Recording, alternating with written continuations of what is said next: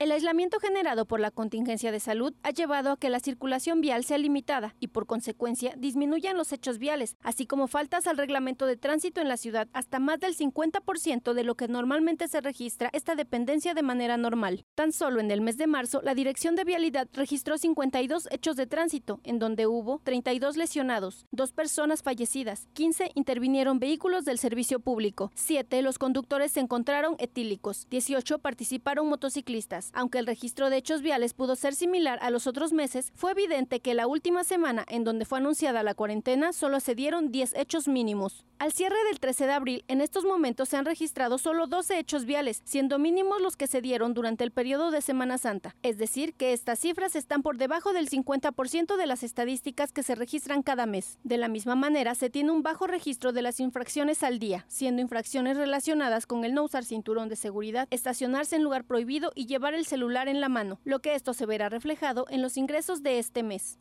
En la página de transparencia del ayuntamiento se estipula que en los últimos tres meses del 2019 la Dirección de Tránsito tuvo un ingreso de 2.079.420.25 pesos, por lo que hasta el momento se desconoce cuánto fue el ingreso de los tres primeros meses de este 2020. Con información de Iván Rodríguez, para Mega Noticias, Shani Cerqueda.